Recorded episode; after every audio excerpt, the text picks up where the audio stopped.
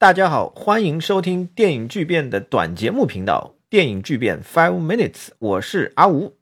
今天不是我来讲，今天是由我们节目创办以来的第一位嘉宾甘霖来讲。今天甘霖会和大家聊一下陈可辛、章子怡、酱园弄、哈金等待这些话题。另外之后呢，我们会时不时的请一些嘉宾来客串我们的短节目、长节目，和大家分享一些电影观点，希望大家能够喜欢。那接下去我就把时间交给甘霖了。好呀，谢谢阿吴，很高兴能够担任电影巨变的第一位嘉宾。如果说权力是男人最好的圈药，那离婚也可以是女明星最好的医美。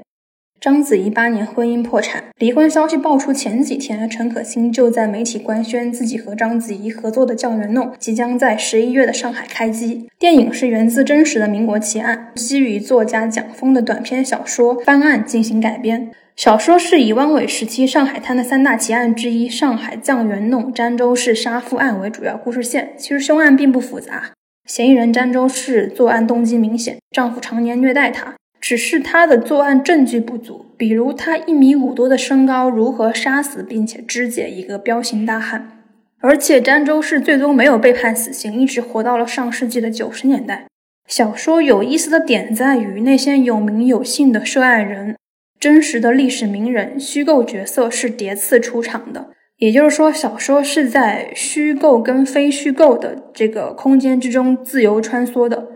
作家苏青也是小说的重要人物，张爱玲、张爱玲的姑姑胡兰成也都有在小说中出现过，所以这是一部群像戏。华语影视圈里面那些已经甩掉婚姻跟家庭桎梏的女明星都虎视眈眈这次的上位机会，包括赵丽颖跟杨幂都曾经跟陈可辛聊过《酱园弄》的女配角色。善用巨星的陈可辛呢，显然偏爱的还是章子怡。他亲口承认自己为章子怡等了二十年。呃，当然，这二十年前不是《酱园弄》这部作品。二十年前，陈可辛买来华人作家哈金小说《等待》的影视改编权，那时候是想邀请章子怡来出演的。华人作家哈金跟陈可辛有点像，陈可辛是在香港、泰国、美国漂泊长大，哈金是成年后才移居美国，而且再也没有回来了。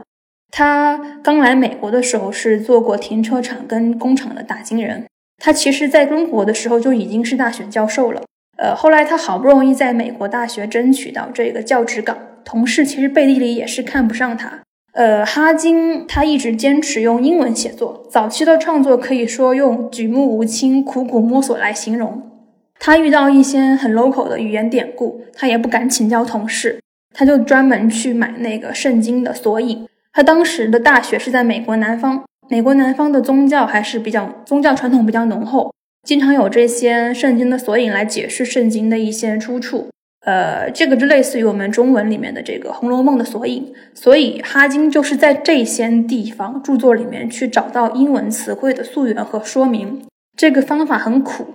但是在苦的过程之中，确实是在那个时候信息流通不是那么畅快、畅通的时候的一个比较苦的方法吧。也就是在这种比较艰难的这个创作的一个背景里面，哈金通过等待获得了一九九九年的美国国家图书奖。哈金的英文小说呢，一看就是异国的英文，但很自然。他之前的每一部英文小说都是要修改二十多遍的，并不是说为了对人物跟故事细节的把握，而是需要对英文用词的分寸的把握。他的小说风格比较像契诃夫跟奈保尔的风格，故事很离奇。语言很简洁，总是在用一种很朴素的风格来描述一件非常荒诞的事情。以《等待》的开篇第一句为例吧：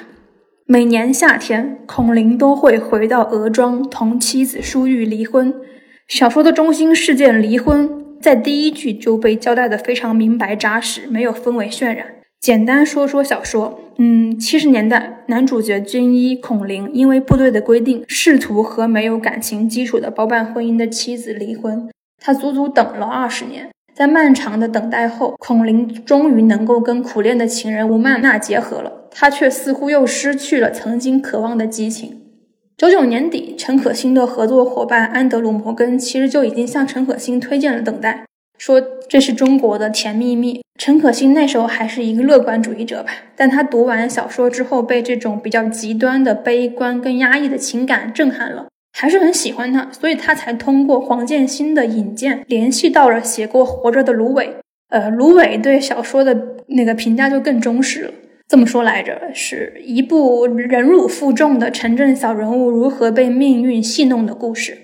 所以，在这个芦苇版本的改编里面，二十年的苦练加了很多这个特殊年代的运动政治的场面。时代的真实跟人物的命运是互为因果的，在电影的这个叙事空间里面更有一种史诗感。呃，小说的开场是男主角孔林在农村跟糟糠妻讨论每年的固定话题离婚。在剧本的开场呢，它就是一个大场面，医院正在开展一个红海洋运动，孔林的女同事吴曼娜也是他未来的情人，现在运动里面走不开，但她的男朋友呢又即将远行，所以孔林呢又是个老好人，所以他不仅没有告发吴曼娜违反军纪、私下谈恋爱的秘密，还帮她请了假，甚至把自己的自行车借给她，让她偷溜出去约会。可想而知，这个剧本的过审问题是很大的。事实也是如此。陈可辛筹拍《等待》是在大概是二零零一年左右的时间，他一直没有通过审查。毕竟军婚、运动等问题非常敏感，这也是他第一次在内地碰到这么难以理解的事情。当然，陈可辛那个时候志不在此，他当时正埋首做泛亚洲的概念。两千年，陈可辛从美国返港创建 Applause Pictures 公司的时候，就相继推出了《春逝》《见鬼》等一系列泛亚跨国合作的项目。当时这个泛亚是想把内地排除在外的，就想通过搞泛亚的这个概念，把北上的时间推迟。当然，在陈可辛这个比较精明的电影创作者来说，把东亚的东西拢一起，并不是为了民族融合，他只是觉得市场需要才会这样做。所以说，只要需求在，自己曾经排除的内地市场也是可以包括进来的。所以，当陈可辛看到《英雄》的成功之后，北上的想法又冒出来了。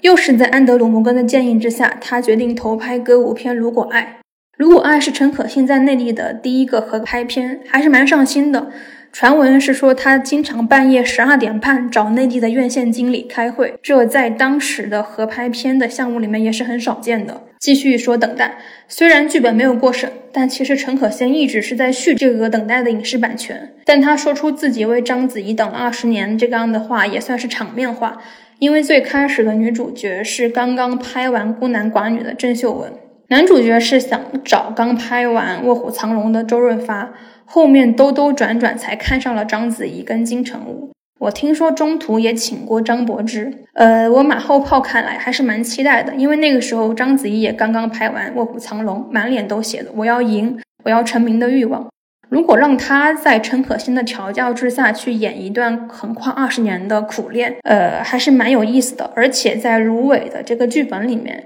吴曼娜的形象也很生动。举个例子，呃，因为他们男女主角是一个特殊时期的苦恋，他们在约会的时候必须选一些私人的空间，这件事情都是吴曼娜去张罗。孔林比较扭捏，是一个小知识分子的形象嘛，所以有时候他们会吵架，吴曼娜就会说：“为什么这种不要脸的事情都是我来做？”你可以想象用章子怡的脸去说这这句话，很有张力。最后回到陈可辛。他其实很坦然，会承认自己就是一个精于算计的人。比如说，他曾经说过，做导演是因为比做监制回报高。陈可辛他很懂得用电影去回答一些切身困扰自己的问题，比如早期的《麻麻翻翻》是怀疑孝道，《金枝玉叶》是怀疑性别，《投名状》是怀疑友情。陈可辛很善于用剧中人的视角去帮自己解答问题。呃，这一次等待了二十年的等待没有继续完成，反而是做了这个降元洞的项目，其实很符合当下的一些现状。因为在亚洲女性的平权运动越来越火热的当下，这个曾经在八十年前就有效推进过社会去关注家庭暴力的民国奇案，肯定会注入很多陈可辛的个人意志，而且加上章子怡这样的一个私生活的这个契合的状态。我们拭目以待吧，谢谢。